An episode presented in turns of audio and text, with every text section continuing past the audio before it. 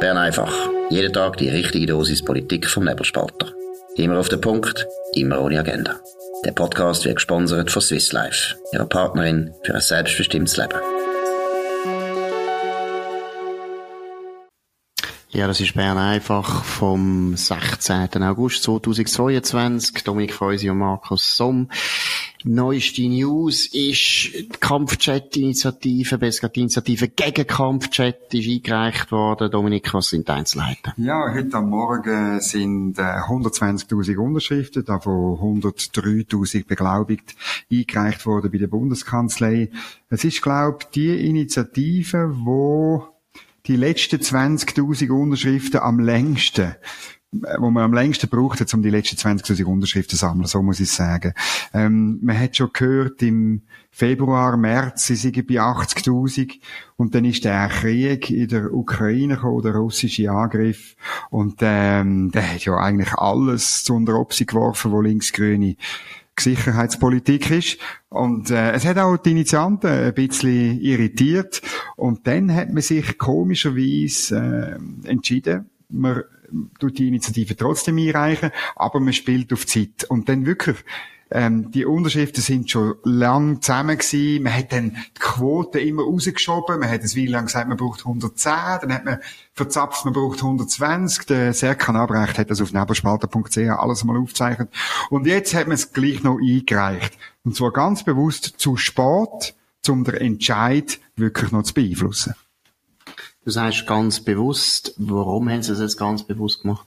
Ja, weil natürlich eine Abstimmung nicht zu gewinnen ist, so, also sogar wenn der Krieg fertig wäre. Ähm, wenn sie wirklich im März eingereicht hätten, dann hätte man können die Initiative in der Sommersession behandeln, im Erstrat, im, im, in der Herbstsession, im Zweitrat. Man hätte eine Abstimmung können machen im Februar 2023. Das wäre hervorragend gegangen. Aber es ist klar, unter dem Eindruck von dem Krieg hätten sie keine Chance gehabt. Und sagen wir, noch weniger Chance als sonst. Und jetzt probiert man einfach etwas anderes. Man probiert jetzt äh, zu argumentieren, wenn jetzt in der Herbstsession der Nationalrat, so wie es der Ständerat schon gemacht hat, entscheidet, der Bundesrat muss die, die, der, das Flugzeug beschaffen, der, die Offerte unterzeichnen, wo bis nächsten März gültig ist, Ende März 23 ist sie gültig. Da probiert man einfach, sagen wir, ein bisschen Mais zu machen. Mais im Bundeshaus. Das ist, glaube ich, das Motto von der Initiative. Ja, aber was heisst das, die Initiative wird denn überhaupt je abgestimmt über die Initiative oder hast du das Gefühl, dass man dann nachher im Frühling sagt, April, April, wir ziehen jetzt zurück, der, der Nationalrat und Ständerat haben uns desavouiert und so weiter. Ist das Narrativ oder wie muss man sagen? Ja, man wird von dieser Desavouierung reden, aber vielleicht wird man auch darüber abstimmen, dass man zurückziehen muss Initiativkomitee. Wenn man darüber abstimmt, dann muss man einfach wissen, dann gilt das nur für eine zusätzliche Beschaffung. Also wir beim Nebelspalter sind ja der Meinung, man sollte nicht 36, sondern 72 ähm, so F-35 Posten und die, sagen wir, die zweiten 36, die könnte man nicht kaufen, ähm, vor dem Jahr 2040, weil so lange wäre die Initiative gültig ähm, wenn es ein Ja gibt. Also das ist das Einzige, wo die Initiative noch könnte bewirken. Ein sozusagen zusätzlicher Kaufstopp von einem speziellen Typ bis 2040. Also es geht eigentlich schon darum, dass man im Prinzip, der, wie soll ich sagen, Geständnis ausweichen dass die Initiative eigentlich völlig aus der Zeit gefallen ist. Und, und man hätte jetzt wahrscheinlich die politische Größe müssen aufbringen, dass man gesagt hat, komm, wir, wir die kassieren. Ich glaube, eigentlich, das Spiel wird nicht aufgehen. Sie werden, meiner Meinung nach, eine ganz unendlich brutale Niederlage einfahren. Wird auch, meiner Meinung nach, das Ende sein vom schweizerischen Pazifismus für längere Zeit ich finde, es ist gut, machen das nochmal, gehen in die Richtung, aber ich finde wirklich, es zeigt ein so die Zwanghaftigkeit, die die Kreise befallen hat, oder, dass sie wie nicht mehr zurückgehen können. Sie haben jetzt nicht, eben, die Stärke nicht gehabt, zu sagen, das bringt jetzt einfach nichts, wir bringen das nie durch, aus pragmatischen Gründen, lassen wir jetzt die Initiative und warten wieder auf einen Zeitpunkt, wo wir anders können, unsere Anliegen einbringen. Nein, sie haben es jetzt müssen durchsteuern, aus Schwäche, weil sie nicht die Stärke haben intern, auch nicht Mehrheitsverhältnisse so sind, dass sie das überhaupt könnten durchsetzen. Und äh, ich muss jetzt ehrlich sagen, ich bin überzeugt, die holen sich ganz blutige Nase. Ja, darum möchte ich ja, ich möchte wirklich, dass man über das abstimmt. Also das wäre ganz, ganz wichtig und das wäre eine ganz wichtige Debatte. Es wäre eine Gelegenheit für die Bürgerlichen zu sagen, was zur Sicherheitspolitik gehört. Da haben wir eine glaubwürdige Luftwaffe und ein paar andere glaubwürdige Sachen, das haben wir da bei Bern einfach auch schon besprochen. Und es ist wirklich, ich glaube wirklich, die Initiative, die probiert es wirklich nur noch durch kurzfristige Effekt zu bringen. Oder in der jetzt dann anfangenden, zwei Wochen anfangenden Herbstsession äh, redet der Nationalrat über das Rüstungsprogramm von der Armee und über den Beschluss, wo der Ständerat dort zusätzlich reingeschrieben hat, eine Aufforderung an die Viola Amherd und den Gesamtbundesrat, das Flug zu kaufen, die Offerten anzunehmen. Es geht wirklich nur noch um den Effekt. Und dort wird man dann mich erinnert früher einmal gesagt, äh, sie sind untergegangen mit wehenden Fahnen und mit Absingen wüster Lieder. Genau das werden wir erleben, so. Genau. Und man muss irgendwie sagen, die Sturheit ist ja in dem Sinne auch noch bewundernswert, ja, genau. dass man einfach wirklich gerade in die Niederlage hineinsäckelt, weil man gewisse Prinzipien will verteidigen. Auch wieder etwas, was die Bürgerlichen ab und zu könnten sich merken, wenn sie den Linken zuschauen. Die Linken nehmen viele Niederlagen bewusst in Kauf, um äh, gewisse Prinzipien, wenn sie falsch sind, probieren aufrechtzuerhalten. Gut. Ja gut, und jetzt morgen ist äh, wieder Bundesratssitzung. Bundesratsferien sind vorbei. Das heisst, Sommerferien auch für praktisch alle Bundesbeamten sind vorbei.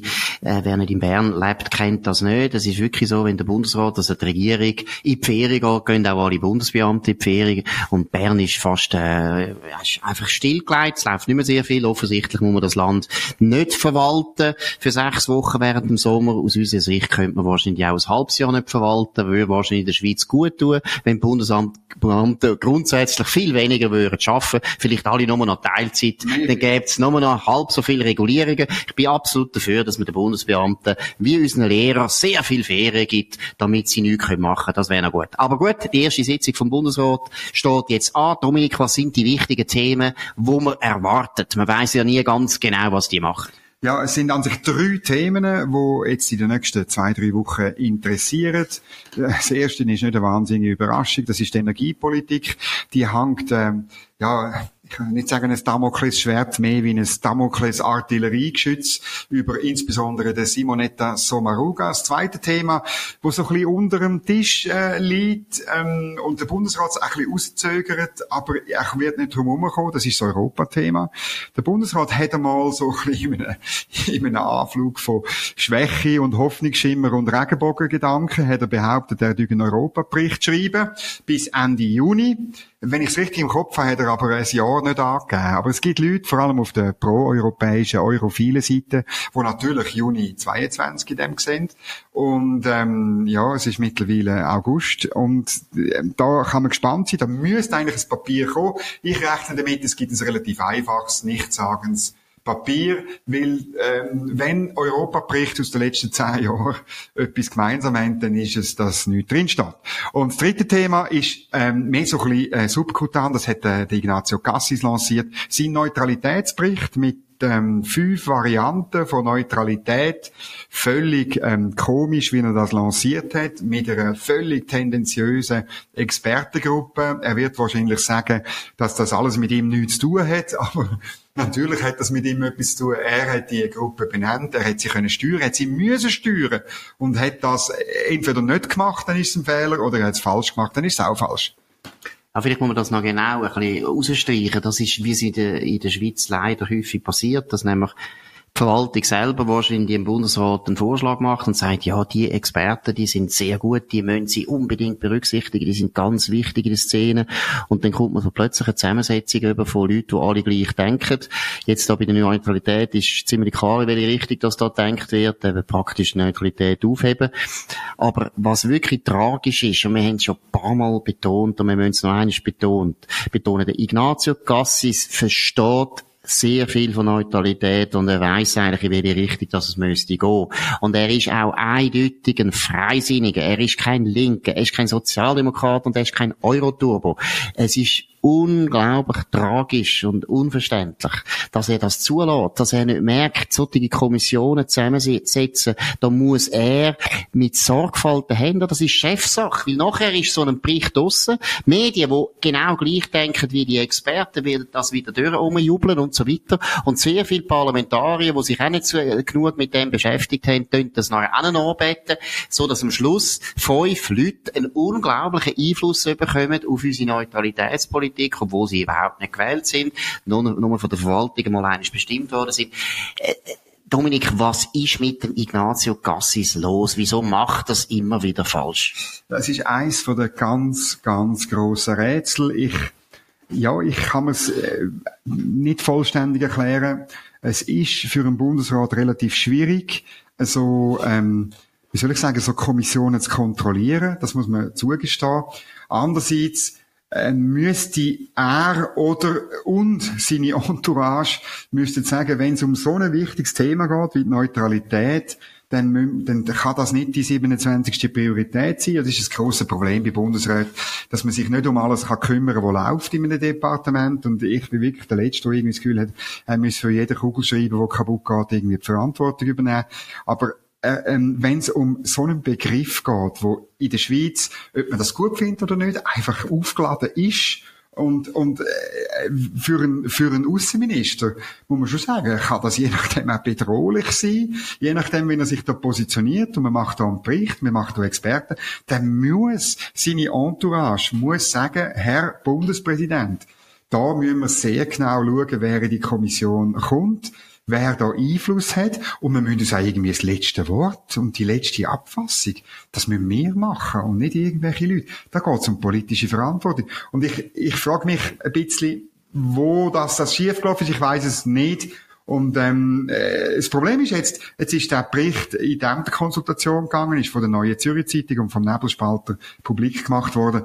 Eigentlich mit der Auslegeordnung ähm, ähm, und, und eben dem komischen Begriff, den Ignazio Cassis leider auch schon gebraucht hat, äh, kooperative Neutralität, wo sozusagen heisst, wir sind äh, auf dem Papier neutral, aber wir machen überall mit, was antineutral ist.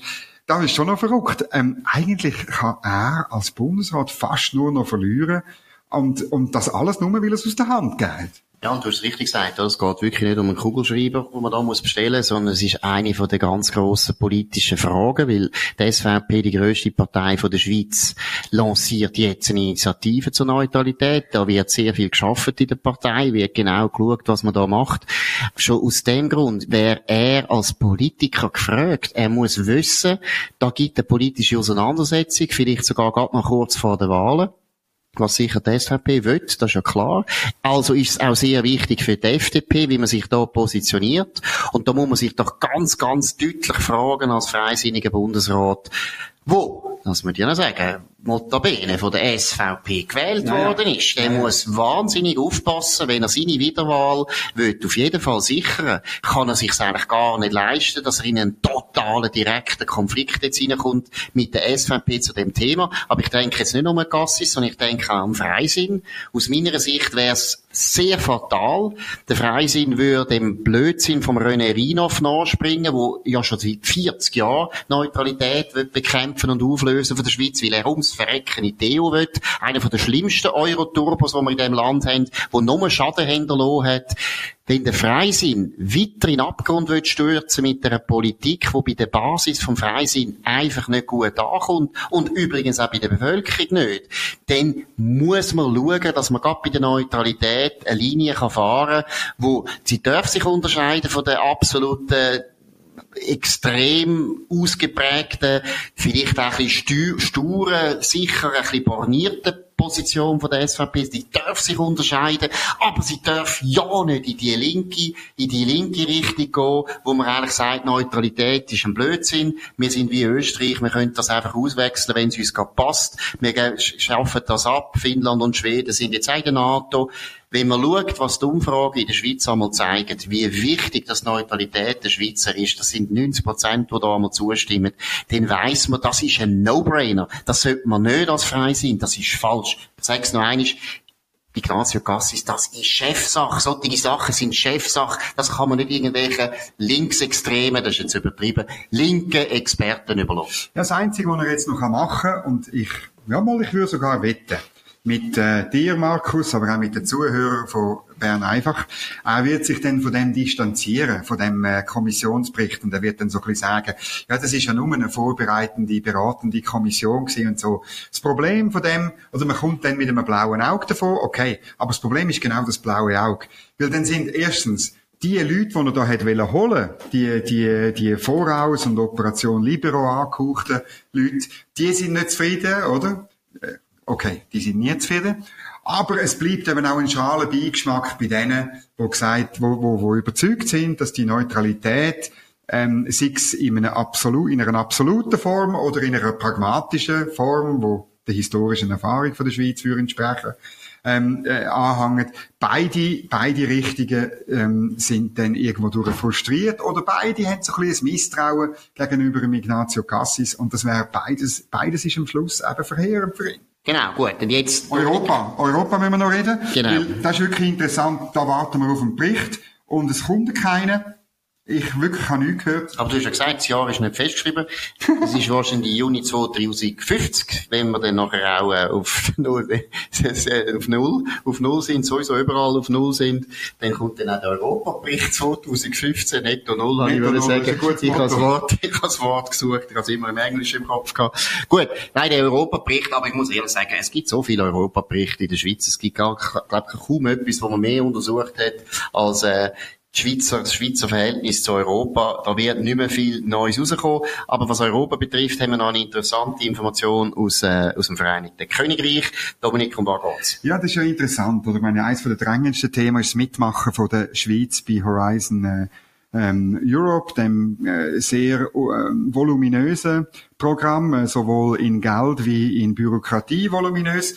Und die Briten sind dort auch nicht dabei. Und ich habe heute bei Bloomberg gelesen, das ist halt einfach eine gute Quelle, dass offenbar das Vereinigte Königreich jetzt formell einen äh, sogenannten Streitbeilegungsmechanismus in Gang setzt, weil sie dort nicht dabei sind. Und sie machen das nach einem bestehenden Withdrawal Agreement, äh, wo es ja gibt, oder? Wo man, wo der Boris Johnson dort, was ist es gewesen? Ende 19, glaube ich, oder Ende 8, nein, Ende 19 unterzeichnet hat. Ähm, das ist interessant, wie das wird ausgehen. Und ich meine, als Schweizer muss ich sagen, ja, bei uns wird einfach immer gejammert. Wo sind die Kräfte, die sagen, ja, wir tun auch mal, wir tun auch mal den Fall in einem gemischten Ausschuss bringen. Wir tun mal vielleicht in einer öffentlichen Sitzung, in einem Hearing oder so. Das hat es vor Jahren noch gegeben. Da der Staatssekretär De Watteville hat einmal protestiert, äh, öffentlich und äh, ist live im Video übertragen worden, weil die Schweiz diskriminiert wird von der EU. Oder wo sind die Staatssekretäre oder vielleicht sogar der Bundespräsident, wo mal etwas klar sagt und einmal etwas in Gang setzt, bei allen anderen Beschränkungen, bei den, bei den, äh, Handels, ähm, bei den Handelsbeschränkungen und den Handelshemmnis, da könnte man auch mal bei der WTO vorstellig werden. Das sind ja immer Begleitmaßnahmen zum politisch etwas erreichen. Und please, ein bisschen mehr, ein bisschen mehr Gas geben, fände ich auch gut. Absolut. Und äh, ja, es ist, glaube ich, alles gesagt. Ich frage mich, wir hätten noch ein anderes Thema besprechen, nämlich Donald Trump und das FBI. Aus meiner Sicht ist das jetzt fast ein zu viel für heute. Wir werden das morgen einmal anschauen. Bis dann haben wir vielleicht auch noch neue Informationen. Das ist jetzt von Bern einfach an dem 16. August 2022. Dominik Feusi und Markus Somm auf nebelspalter.ch. Könnt uns bitte abonnieren. Würde uns sehr freuen. Könnt uns weiterempfehlen. Gut bewerten. Ihr könnt uns auch abonnieren auf Apple Podcasts oder auf Spotify. Und wir sind wieder da für euch morgen zur gleichen Zeit auf dem gleichen Kanal. Wir wünschen einen schönen Abend. Oder hat schon gestimmt? Ja, ja. Das war Bern einfach, immer auf den Punkt, immer ohne Agenda. Gesponsert von Swiss Life, ihrer Partnerin für ein selbstbestimmtes Leben.